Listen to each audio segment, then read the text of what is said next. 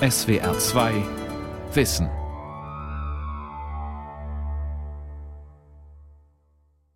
Also wir kamen hier raus und dann sag ich, äh, die Tür steht ja auf äh, und die ist kaputt, da ist eingebrochen worden. Das war an einem Nachmittag im Oktober 2015. Erika und Hans kamen gerade vom Einkaufen zurück, als sie ihre Wohnung verwüstet vorfanden. Die Gegenstände lagen im Flur, also im Bereich der Tür, der offenen Tür. Natürlich Schock. Was machen wir jetzt zuerst? Dann Polizei gerufen und die haben dann ermittelt und den, den Tatort gesichert. Das Ehepaar lebt in einem Mehrfamilienhaus in der Westpfalz. Name und Ort sollen ungenannt bleiben. Nach all den Jahren ist die Angst noch immer groß, dass es wieder passieren könnte. Also es war ein Albtraum, muss ich sagen. Furcht vor Verbrechen, der verzerrte Blick auf die Kriminalität. Eine Sendung von Jana Lange und Kai Laufen. Erika und Hans wohnen im vierten Stock eines Fünf-Parteien-Hauses, alles Eigentumswohnungen. Das Haus ist modern und wertig gebaut, die Wohngegend gehoben. An dem verhängnisvollen Nachmittag im Herbst 2015 waren die beiden nur kurz unterwegs. Alle anderen Bewohner waren zu Hause. Die Einbrecher verschafften sich Zutritt zum Haus, kamen entweder mit dem Fahrstuhl oder über die Treppe in den vierten Stock und brachen die Tür auf. Niemand hörte oder sah etwas. Sie durchwühlten Schränke, durchsuchten die ganze Wohnung. Im Schlafzimmer fanden sie einen kleinen Tresor, den sie mitnahmen. Ja, dann war ich, also habe ich gedacht, da ist mein ganzes Leben drin gewesen, mein echter Schmuck, Münzen, da war wirklich viel, viel, viel Wertvolles drin. Und es war einfach alles geklaut. Einen Teil hat die Versicherung erstattet. Doch der materielle Wert ist das eine, das andere sind die Erinnerungen. Im Tresor lagen einige ererbte Schmuckstücke und Unterlagen, wie das Familienstammbuch von Erika. Das lag ihr besonders am Herzen, da ihre Mutter jung verstorben ist. Also es wird ihm schlecht, es wird ihm, der Boden tut sich unter den Füßen auf. Unter Kriminologen gilt Wohnungseinbruch als besonders furchteinflößendes Verbrechen. Denn wer einmal erlebt hat, dass das eigene Zuhause nicht sicher ist, hat länger an den seelischen Folgen zu leiden als Opfer vieler anderer Straftaten. Wie sie sich fühlen, weiß Bernhard Arnold. Der Kriminalbeamte engagiert sich ehrenamtlich beim Opferhilfeverein Weißer Ring. Zunächst einmal ist es so, dass ja ein anderer Mensch sich in den intimsten Bereichen in der Wohnung aufgehalten hat. Die Leute haben dann ein unsicheres Gefühl in der Wohnung, die haben sehr starke Angstgefühle, entwickeln sich da das kann direkt sein, das kann aber erst nach Monaten oder Jahren sein, wo dann das Ganze nochmal durchbricht. Die haben zum Beispiel Angst, die Wohnung zu verlassen. Die verbarrikadieren sich, die äh, verändern unter Umständen ihre, ihr Sozialverhalten. Die trauen sich nicht mehr an Veranstaltungen teilzunehmen. Misstrauen vielen Menschen auf einmal. Also dieses Grundvertrauen, das man eigentlich hat, das ist weg. Es entstehen Ängste, es entsteht Hass gegenüber diesen Tätern. Also da sind schon viele Emotionen, die da bei einem Menschen da aufkommen meine grundsätzliche liberale Einstellung, die hatte auch Not gelitten jetzt. Ne? Also gibt es Situationen hier nach den Jahren immer, wo ich also eher zurückhaltend bin, mich zu engagieren, da irgendwas zu machen. Das Bundeskriminalamt hat 2012 eine große Befragung zur Sicherheitslage in Deutschland durchgeführt. Demnach haben Einbruchsopfer siebenmal häufiger Angst, dass wieder bei ihnen eingebrochen wird, als Menschen, die dies noch nicht erleben mussten. Gleichzeitig erhöht ein Einbruchserlebnis wie keine andere Tat die Furcht, auch Opfer anderer Straftaten zu werden, wie Körperverletzung, Raub und sexuelle Belästigung. Der Kriminalbeamte und Berater vom Weißen Ring, Bernhard Arnold, empfiehlt deshalb, sich nach einem solchen Erlebnis schnell Hilfe zu suchen. Bevor sich diese Traumatisierung noch mehr manifestiert, ist es sinnvoll, relativ früh zu intervenieren. Dann sind die Folgeschäden nicht ganz so gravierend. Es spielt auch keine Rolle, aus welchem Milieu man kommt. Es spielt keine Rolle, ob ich jetzt äh, Akademiker bin oder Handwerker, egal. Viele leiden dann wirklich unter extremen Ängsten. Im Jahr 2015 erreichten Wohnungseinbrüche einen Höchststand, mehr als 7100 Fälle in Rheinland-Pfalz. Bundesweit verzeichnete die polizeiliche Kriminalstatistik über 167.000 Fälle. Seitdem sind die Fallzahlen deutlich gesunken, um ein Drittel auf 116.000 im Jahr 2017. Da so gut wie jeder Einbruch der Versicherung wegen angezeigt wird, spiegeln die Fallzahlen das reale Ausmaß dieses Verbrechens gut wider. Bei fast allen Delikten in der polizeilichen Kriminalstatistik sinken seit Jahren die Fallzahlen. Gleichzeitig steigen die Aufklärungsquoten. Die Kriminalität geht zurück, die objektive Sicherheitslage in Deutschland scheint sich seit Jahren stetig zu verbessern. Es ist ein feststehender Termin im Kalender eines jeden Innenministers, auch für Bundesinnenminister Horst Seehofer.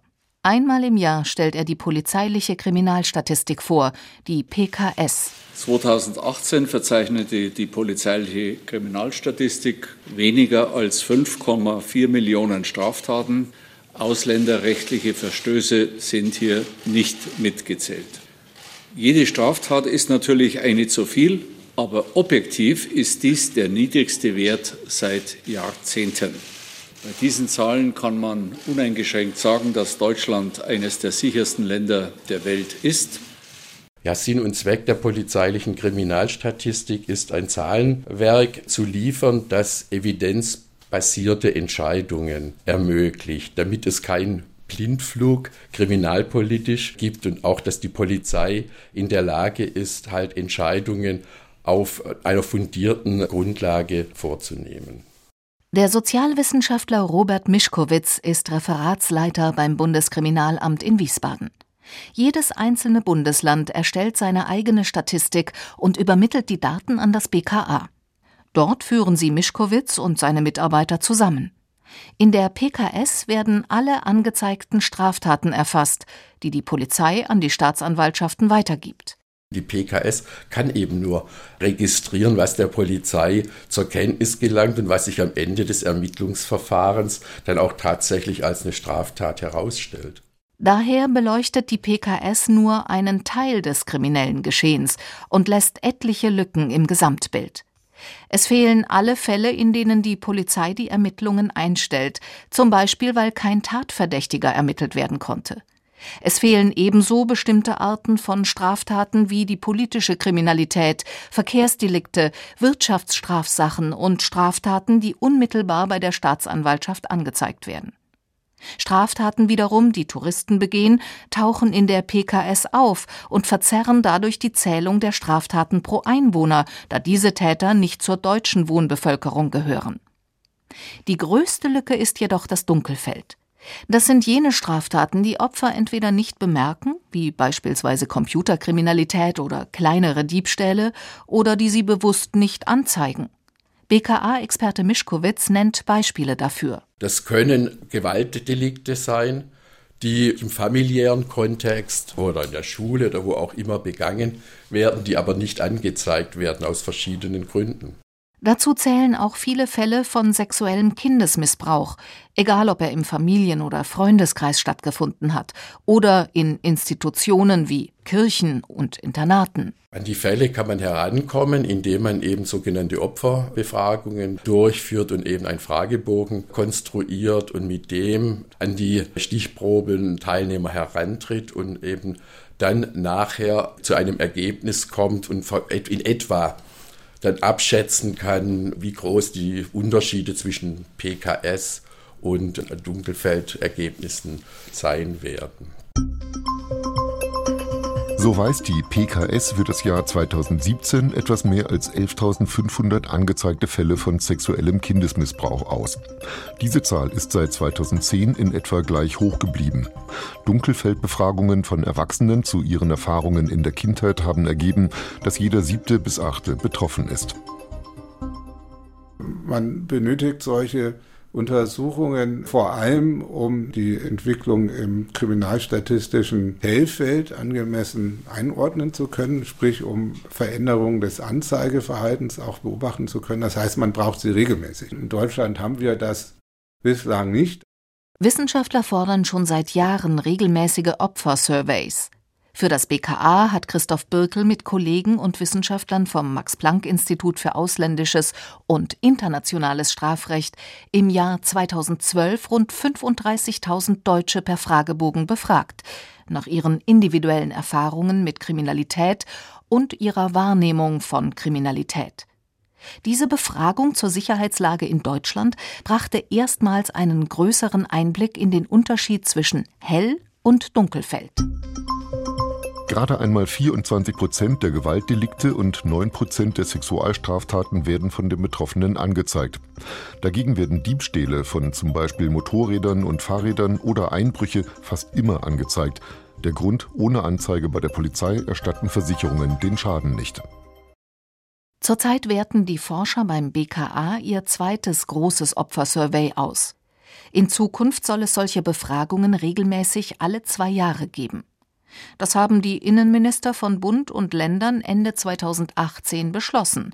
Aber mag die Forschung auch immer genauer die dunklen Nischen des realen Verbrechens in Deutschland ausleuchten, ihre Ergebnisse werden Stoff für die unterschiedlichsten Interpretationen bleiben. Im Jahr 2012 war die Chance eines durchschnittlichen Mitglieds der Wohnbevölkerung, Opfer einer oder mehrerer Körperverletzungen äh, zu werden, 4 Prozent. Ist die Frage, ist das viel oder ist das wenig? Ja, also diese äh, Einschätzung kann man natürlich auch niemandem abnehmen.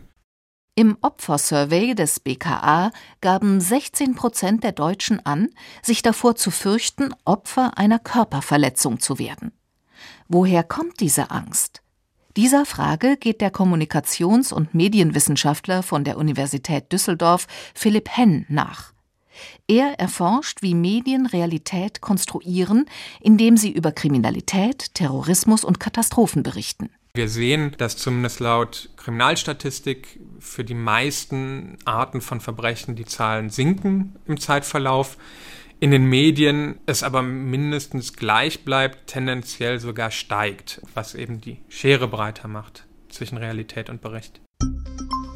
Laut einer Analyse des Kriminologischen Forschungsinstituts Niedersachsen hat sich die tägliche Sendezeit im Fernsehen zu Kriminalitätsthemen vervielfacht. Waren es im Jahr 1985 noch etwa 15 Stunden täglich, kamen im Jahr 2009 schon mehr als 239 Stunden zusammen. Innerhalb der Kriminalitätsthemen sind Gewaltverbrechen und Morde überrepräsentiert. In einer Karlsruher Bar ist am frühen Morgen ein 39-jähriger Mann erschossen worden. Vor dem Landgericht Landau hat der Prozess gegen einen Mann wegen gewerbsmäßigem Drogenhandel begonnen. Nach der tödlichen Messerattacke am Wochenende in Mengen im Kreis Sigmaringen sitzt der mutmaßliche Angreifer in Untersuchungshaft. Der Flüchtling, der mutmaßlich aus Afghanistan stammt, hatte seine Ex-Freundin in einem Drogeriemarkt im südpfälzischen Kandel erstochen. Wenn man sich zum Beispiel mal Mord anschaut, dann ist das in der polizeilichen Kriminalstatistik bei 0,05 Prozent. In den Medien sind es zum Teil 13 Prozent. Also 13 Prozent der in Medien vermittelten Verbrechen sind Morde.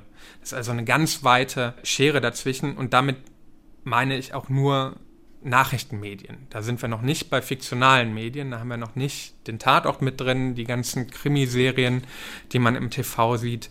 Ähm, wenn man sich anschaut, wie viel Morde an einem Tag, wenn man sich mal so durchs Fernsehprogramm switcht, ähm, wie viel Morde einem da begegnen, so viele Morde, wie man an einem Tag im Fernsehen sieht, gibt es wahrscheinlich in Deutschland im ganzen Jahr nicht. Philipp Henn untersucht daher, wie Nachrichten ausgewählt und gewichtet werden. Was kommt auf Seite 1 mit Bild? Worüber wird nur am Rande berichtet? Die Bild-Zeitung wählt andere Themen aus als etwa die Tagesschau oder die Süddeutsche Zeitung. Erfüllt eine Straftat bestimmte Ereignismerkmale, sind Medien eher geneigt darüber zu berichten. Dazu gehören Relevanz, Neuigkeit, Schadensart oder Prominenz von Opfer oder Täter.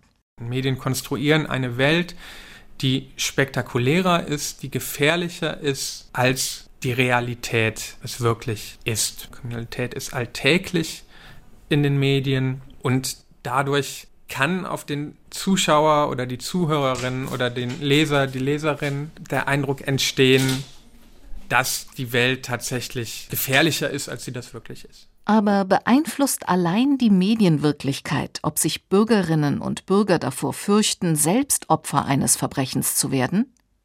Wohl kaum. Es gibt andere, mindestens genauso wichtige Faktoren. Die Erziehung, frühere Opfererfahrungen, die politische Einstellung, die Persönlichkeit und das Geschlecht. Frauen haben allgemein mehr Angst vor Straftaten, sind sich die Forscher einig. Aber der Medienkonsum beeinflusst offenbar die allgemeine Einschätzung, wie kriminell die Gesellschaft ist. Menschen, die viel Medien konsumieren, viel Fernsehen vor allen Dingen konsumieren, überschätzen Kriminalität. Die Frage ist, liegt es an den Medien oder sind Menschen, die vielleicht ängstlich sind allgemein, die ein ängstliches Persönlichkeitsbild haben, die älter sind und deswegen sich vielleicht mehr vor Gefahren fürchten, sind das einfach Menschen, die mehr Fernsehen konsumieren, weil sie mehr Freizeit haben, weil sie mehr zu Hause sind. Die Kriminologen unterscheiden zwischen der sozialen und der personalen Kriminalitätsfurcht. Soziale Kriminalitätsfurcht ist die Furcht davor, dass bestimmte Straftaten und Straftäter den gesellschaftlichen Frieden gefährden und den Staat mit seinen Mitteln der Verbrechensbekämpfung herausfordern oder gar überfordern. Persönliche Kriminalitätsfurcht dagegen bezieht sich darauf, wie hoch jemand sein persönliches Risiko einschätzt, Kriminalitätsopfer zu werden und wie er sich davor schützt. Hier spielen individuelle Faktoren eine wichtige Rolle, wie die soziale Herkunft, der Bildungsgrad, das Geschlecht, der Wohnort und ob jemand häufig oder selten verreist. Wenn man über den Zustand der Gesellschaft nachdenkt und vielleicht denkt, äh, früher war alles besser, dann gibt es kaum ein anderes Thema, was so gut das fokussiert wie Kriminalität. Die Leute denken nämlich immer, dass früher alles besser war. Kriminalität nimmt immer zu und zu und zu auch wenn uns die Statistiken sagen, dass genau das Gegenteil der Fall ist. Bei der gesellschaftlichen Furcht denke ich, dass die Medien beispielsweise eine wesentlich größere Rolle spielen als bei der persönlichen Furcht. Vor allen Dingen auch das, was ganz generell nicht nur in den lokalen Medien, sondern in der allgemeinen Tagespresse zu lesen ist, fließt da sehr stark mit ein und es hat vielleicht auch einen politischeren Charakter als die persönliche Furcht vor Kriminalität sagt die Soziologin Dina Hummelsheim, die mit ihrem Kollegen Dietrich Oberwittler am Max-Planck-Institut für ausländisches und internationales Strafrecht in Freiburg zu Kriminalitätserfahrungen und Wahrnehmungen forscht. Die R&V-Versicherung fragt seit 1992 einmal jährlich die Ängste der Deutschen ab. Auf Platz 1 lag im Jahr 2018 die Angst vor einer gefährlicheren Welt durch die Politik von US-Präsident Donald Trump. Die Angst davor, selbst Opfer von Kriminalität zu werden, lag auf Rang 18. Sie hat über die Jahre stetig nachgelassen. Fürchteten sich im Jahr 1993 noch 43 Prozent der Befragten vor einer Straftat, lag der Anteil im Jahr 2018 bei 28 Prozent. Demgemäß müsste sich das subjektive Sicherheitsempfinden verbessert haben. Schaut man aber auf die Summe aller 21 gemessenen Ängste, also von der Angst vor Arbeitslosigkeit, Terrorismus und dem Klimawandel bis zur Angst, Opfer einer Straftat zu werden, dann fürchten sich im Jahr 2018 mehr Deutsche als im Jahr 1992, nämlich 47 Prozent im Vergleich zu 38 Prozent. Zwei Jahre zuvor, als die Studie die Stimmungslage in dem Jahr mit dem größten Zuzug von Fremden seit langem abfragte, hatte dieser Wert bei 52 Prozent gelegen. Und auch in der aktuellen Umfrage liegen auf den Plätzen 2 und 3 die Ängste im Zusammenhang mit Geflüchteten, konkret die Angst vor einer Überforderung von Staat und Gesellschaft und die Angst vor gesellschaftlichen Spannungen wegen des Zuzugs von Ausländern. Die Flüchtlinge haben bei zwei Dritteln der Deutschen soziale Kriminalitätsfurcht hervorgerufen. Welche Personengruppen konkret mit dieser Angst reagieren und warum, hat Dietrich Oberwittler genauer erforscht. Menschen, die ähm, eher ablehnend oder ängstlich gegenüber Migranten sind, die sehen auch mehr Unordnung im Viertel. Ja, weil die das anders bewerten und für die ist das dann schwerwiegender. Und da sieht man eben diese enge Kopplung dieses Themas Kriminalität, äh, Gefahren in der Umwelt mit dem, was man auch gegenüber Fremden empfindet. Das ist eben ein Komplex von Einstellungen, die dahinter steckt. Ordnung oder Unordnung, Normalität oder Normverstoß nimmt jedes Individuum unterschiedlich wahr. Diese Einschätzungen sind maßgeblich für die subjektiv empfundene Kriminalitätsfurcht. Herumliegender Müll oder Betrunkene auf einem Platz werden als Mangel an sozialer Kontrolle, als Unordnung und Verfall einer gemeinsamen Werteordnung wahrgenommen. Sinnbildlich dafür steht die zerbrochene Scheibe, die nie erneuert wird. Broken Windows Theorie nennen Kriminologen diesen Erklärungsansatz. Die Broken Windows Theorie stammt aus den USA und da geht es letztlich darum, dass man sich durch sichtbare Zeichen der Unordnung im Wohngebiet unsicher fühlt. Glasscherben, Müll, zerbrochene Fensterscheiben. und Graffiti, solche Sachen. So gibt es Viertel, in denen sich die Bewohner zwar sicher fühlen, die aber auf manche Außenstehende unsicher wirken, etwa durch Falschparker oder rücksichtslose Auto- oder Fahrradfahrer oder einen hohen Ausländeranteil. Höher gebildete Menschen sehen das offenbar ein bisschen toleranter. Es hat auch was mit Persönlichkeitsstrukturen zu tun. Es gibt einfach auch Leute, die ängstlicher sind. Und dann ist es aber auch eine Frage der sozialen Milieus in der Tat. Und ich würde halt auch noch sagen, die Sozialisation. Also wie ich groß geworden bin, ob ich Andersartigkeit als Bereicherung empfinde oder nicht, das hat auch sehr viel was mit dem Heranwachsen zu tun, auf welche Erfahrungen ich da gestoßen bin. Um das subjektive Sicherheitsgefühl der Bürger genauer zu erfassen, gehen Sozialforscher in die Stadtteile hinein und sprechen mit den Bewohnerinnen und Bewohnern.